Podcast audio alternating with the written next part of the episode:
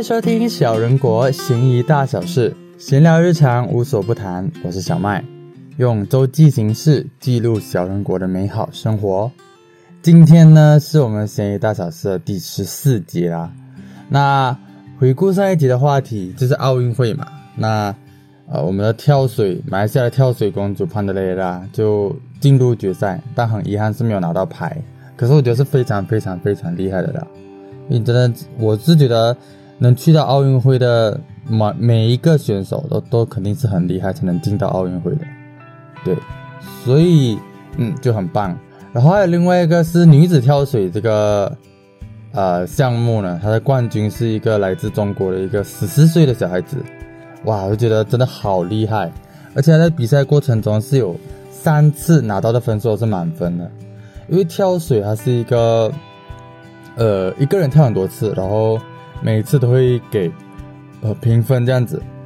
然后拿到拿到每一个分数加起来，然后最后是你的总分这样子。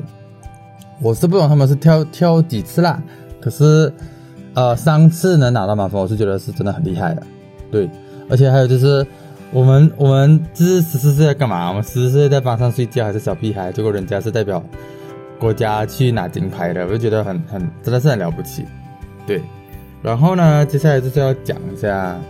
呃，马来西亚的疫情吧，因为就越来越严重。蒸蒸日上，步步高升。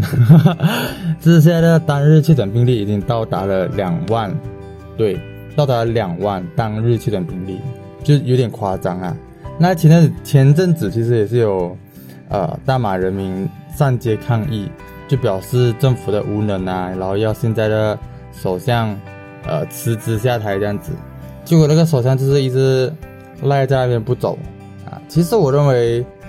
怎么讲呢？哈，就是要看到大马人，呃，要在大马看到人民出啊上街抗议，我觉得是一个很难很难得的事情。对，呃，因为像其他国国家，比如说他们可能不想戴口罩啊，可能就有抗议运动啊，呃，或者是因为封城啊，可能就有抗议。可是马来西亚一直到现在，疫情。啊，真的是太烂了！那控制疫情的那个政府控制疫情的状况真是太烂了，已经是世界倒数啊，才出现这种呃抗议。我觉得以人民来讲，是已经给政府很多很多的宽容度啦。可是政府没有做好的话，到最后的最后就是一就是人民的诉求又没有被听见。可是你疫情又管控不好，然后所以所以才有这种情况出现。对，就是抗议，嗯。上街抗议不是那个抗抗疫情的抗议，抗议不好导致抗议，绕口令哦。好，那就进入话题吧。就是其实我今天想跟大家聊，就是我呃担任小学的临时老师的一个经验啊，因为其实我是在今年一月的时候就接触到这个机会。然后一直做到七月完才离职，因为要准备上大学啊，刚好在八月八号刚好离职一段时间了，所以可以跟大家分享这样子哦。嗯，其实是啊，之前其实我就有跟那位呃那个小学的校长认识啊，然后刚好那个小学也缺老师，然后本来好像是说政府是讲因为疫情所以安排不到老师来到这边执教。啊，所以说社长就来找我这样子，啊，然后，然后是虽然说这那个教育部是讲六月多的时候教育呃之前教育部是讲说因为疫情啊派发不到老师，可是六月多的时候他就说哦现在全国缺老师，尤其是沙老月，这样听起来就觉得他一开始就是因为没有老师啊，然后他也找借口说什么。没有办法，就是找啊老师安排不到指教，因为疫情，就是假的，就是很生气，也没有很生气啦，其实我也没差。其实之前我以前就有想过啊，可能想要当老师。啊，也不算是老师啦，其实是想要做的这种教育工作，只是刚好年头就有这样子的机会，嗯，但其实我那时候是有犹豫的，因为我那时候还有做别的工啊，就是在呃菜园里面打杂。嗯，就是呃，可能种菜啊、洗器具啊等等等等的。然后我自己也蛮喜欢那个工作的，因为然后也是那时候我就开始大量的听 podcast，就是因为那呃那些工作就比较就是手一直在动，然后不太需要用脑了，然后我就会开着 podcast 在听，对，然后那时候我就有跟我的老板讲这件事情啊，然后他就非常鼓励我去，因为他觉得不是劳力工作，就就就可能也赚到钱也蛮多的，所以他就觉得我可以去，然后我就比较安心的就去咯。那其实那时候也是因为学校开的薪水，我觉得很吸引我，是真的蛮不错的，所以我就去了。然后，然后我就是一个很爱钱才去做老师的人，没有啦。这一一部分是因为我真的是以前就有想过要做老师，做教育工作，所以我我刚好他现在薪水又给的不错，所以我就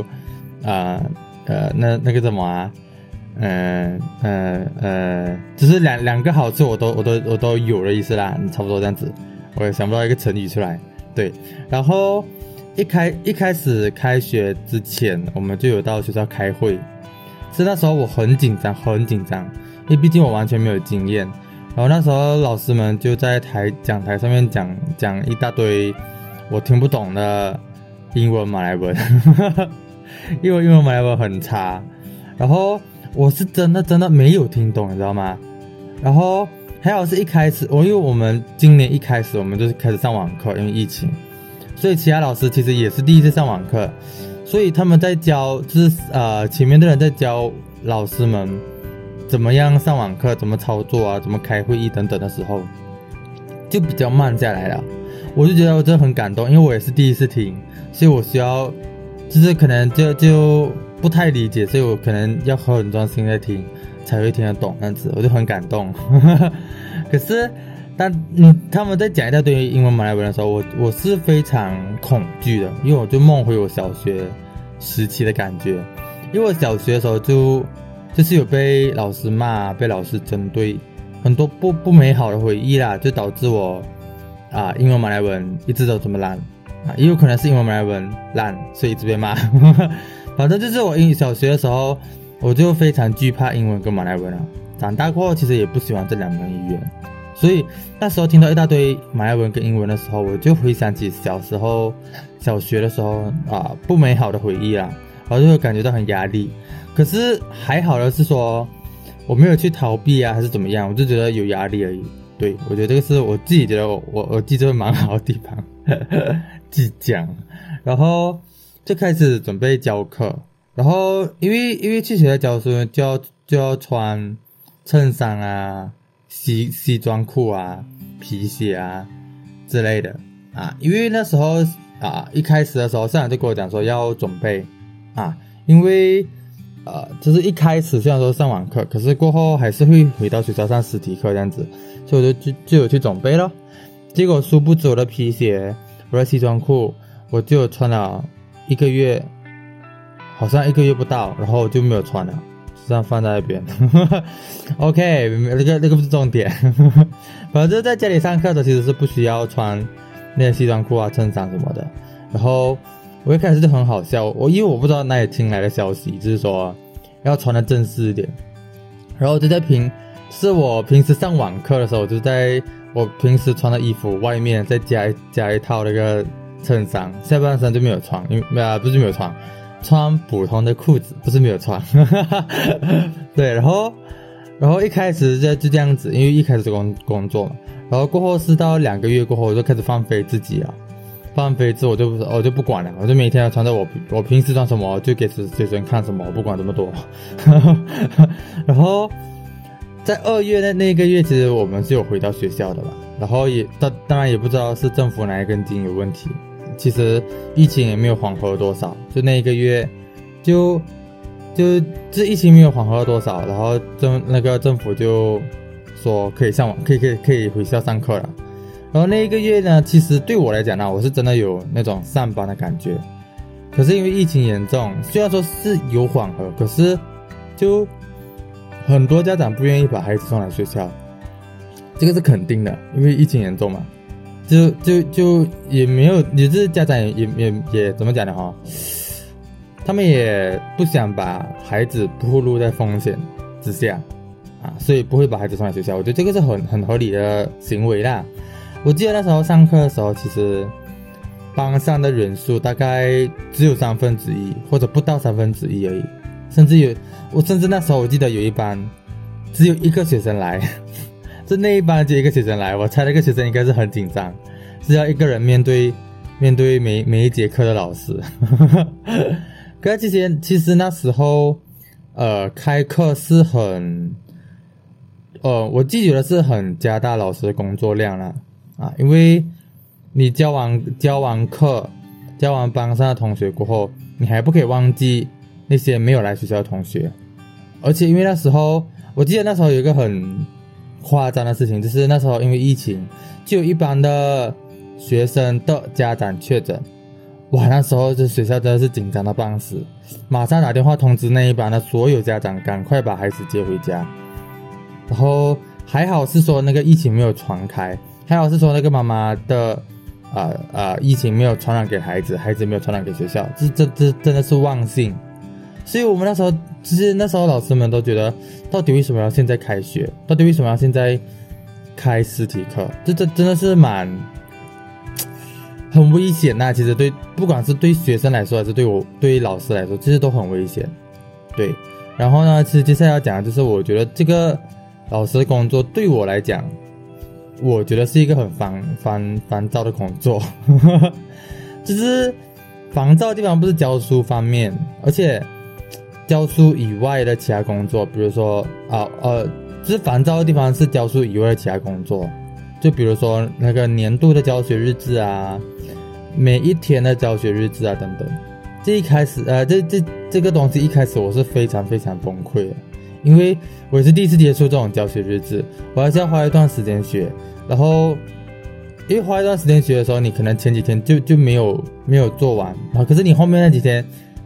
怎么讲呢？哈，就是他你你不能停下来的这个东西，因为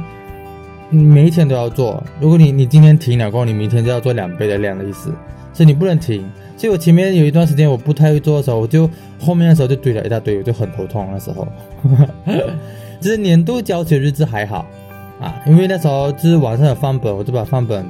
下载下来啊，类似这样子，可能就就可以处理好。可是这个每天呢，真的是很烦，对，因为像我刚才讲的，就是你每一天都要写，你一天不写，你你你第二天的工作量就变翻倍了哦。然后，呃，其实就就就这个。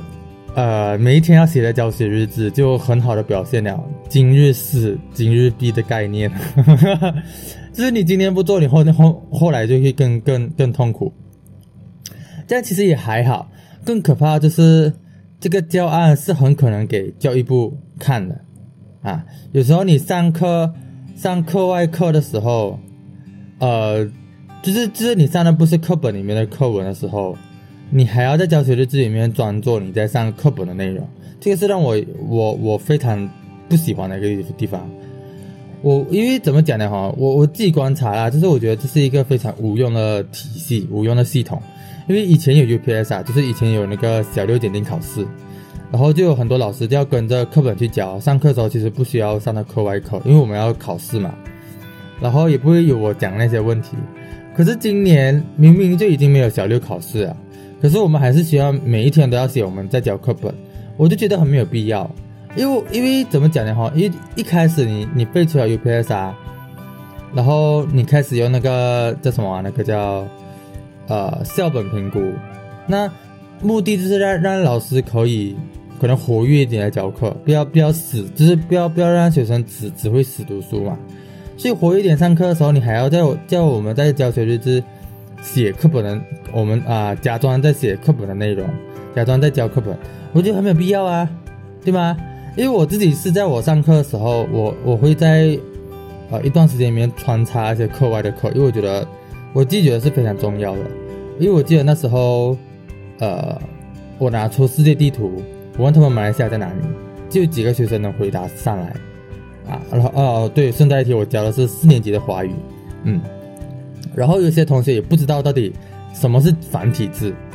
啊，也不知道到底台湾跟中国的差别在哪里，这些都是我课外课会讲的内容。然后就是明明明明怎么讲呢？明明小六的大考已经没有了，可是这个日子就比较不重要，这就我觉得比较不重要啦。然后就我觉得呃，如果体制再完善一点，这个叫那个日志的工作是可以直接废除的，嗯，然后还有另外一个很烦的，就是我我觉得很犯烦的事情，就是因为上网课才需要填的啦，不是说不是说之前实体课才有填，是现在因为上网课才有填，反正填那个的主要目的是其实就是统计，一开始啦，就是统计几个人进班，几个人没有进班，我觉得这个还好，因为你还需要。可可能还是要呃收集资料，就是说出席率是多少这样子，啊，可是很奇怪是，他除了要填那个出席率以外，他还要去填，比如说你今天啊这堂课教了什么，你这堂课是用什么方式教，是做练习吗？还是给听写？还是什么什么？就是各种繁杂的问题，而且我觉得是没有意义的问题，我都不知道未来干嘛。这是一开始的，结果后来它变得更没有意义，知道吗？后来的时候，要填填的方式是，不管你学生有没有进到课室，就是要打勾。我一开始以为是进班要打勾，然后没有进班是不用。我后来才知道是都需要打勾，好像是说因为那些没有进班的，可能是啊可能会课后再补，因为他可能是硬体设备的问题，所以不能进教室。所以我对每一个学生要打勾，就每一个学生要打勾。就没有一个是例外啊！我就很疑惑，到底这件事情做来干嘛？真的很琐碎，你知道吗？琐碎的爆炸，就就一点啊，一点用都没有。然后就是各种很烦躁的工作。然后这这两件事情是我觉得是这段时时期里面最影响我心情、最最没有意义的事情啊。然后我觉得怎么讲呢？其实我我自己是蛮喜欢上网课的一点，就是我可以睡迟一点。就是我可以睡多，因为比如说八点上课，我七点五十分起来都还来得及，你懂吗？所以，就是我觉得上上网课的好处就是可以睡睡多点，睡久点，嗯。然后还有另外一件事情就是，我就是觉得很感谢网络这件事情，很感谢 YouTube，对，因为我很多课，因为其实我是有教四年级华语跟一年级的数学，那我教四年级华语的时候，啊。比较可以掌握的是说，我可以自己直接教学生，对。可是我，可是我发现到网络就是 YouTube 上面会有很多老师在教华语，啊，就是做做成视频这样子，我就给他们看视频，然后在我在，然后我自己再补充这样子，我就觉得很很方便，很棒。然后读课文的时候，我就一样开视频，视频来读课文，他们在啊电脑前面就跟着读这样子就好，我就觉得很棒。然后一年级的也是一样，因为一年级怎么讲哈？有一个就是，呃，一年级的概念是比较差的，而且你教的是数学，他很难理解到底为什么一到十，十会变成一捆，然后再从一开始，他他们可能很难理解，所以那时候我我不断解释的时候，他们不一定听得懂，所以我就去找多几个视频给他们看，他们就是可以多听几次不一样人的想法的时候，他们可能就会比较有印象，我就觉得。网络真的好棒，我觉得这是网课的好处，你知道吗？因为你在学校的时候，你只只有一个人，你只会听一个人的讲课，你懂吗？就是我在学校，如果我上华语，我只会听到华语老师的课，可是，在网课的时候，我就可以听到各式各样的人的课，你知道吗？我觉得这个是对我来讲，我觉得是一个很方便的事情，也是一个很可以帮助学生的事情吧，我自己觉得，嗯。然后呢，可是另外一个坏处，在网课的坏处就是。你真的不懂到底有谁在听课？有些人开镜头是开镜头，可是他可能在镜头前面发呆，发呆就算了。也有人是那种完全不开镜头的，他完全不开镜头，然后你就真的是不知道他到底有没有在上课。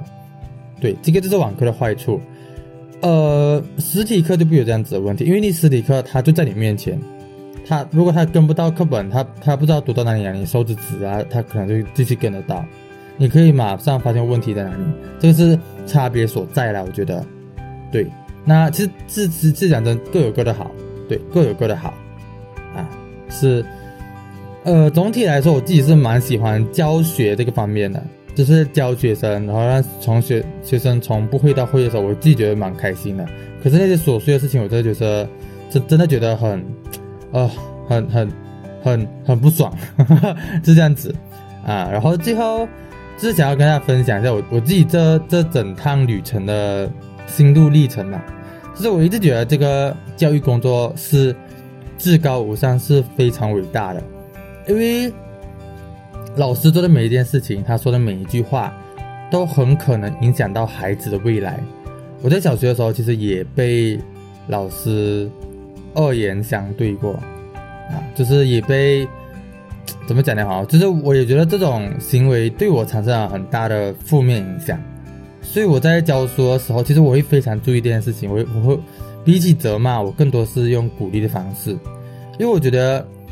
教育就不应该是有啊用成绩绑死在那边的。不是说你成绩好了就是一个聪明的孩子，不是说你成绩不好你就是一个坏孩子，你就是一个啊不聪明的孩子。我觉得这个真的不是教育，这个不是教育。教育应该是发掘每一个小孩子身上的。所擅长的特点，然后再继续深挖，发现一个小孩子很喜欢画画，他就你就应该要去让孩子越画越好，而不是让孩子一直看着自己的成绩，一直看到自己的考试成绩，而觉得自己是一个笨小孩。我觉得这个是非常重要的事情，因为我也很清楚的记得我小学的时候，因为成绩不好被老师骂你很笨这种很难听的话，但我相信。其实我我不能接受这件事情，因为凭什么你讲我笨？你懂吗？明明我有我我身上有亮点，是你看不见，为什么你你你敢讲他笨？那因为我自己是相信每一个小孩子都是人才，每就是他他们每一个小孩子都是我们所谓的千里马。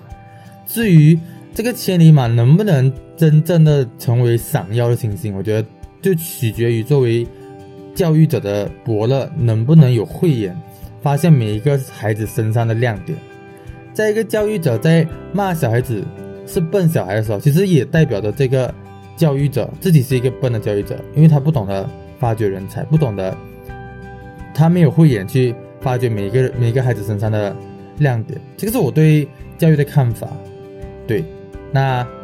今天的 podcast 就到这边。那有什么问题要讨论的话，记得。到 IG 或者是到 FB 来私信啊，或者直接订邮给小麦，那小人国也可以。我是小麦，我们下一期再会，拜拜。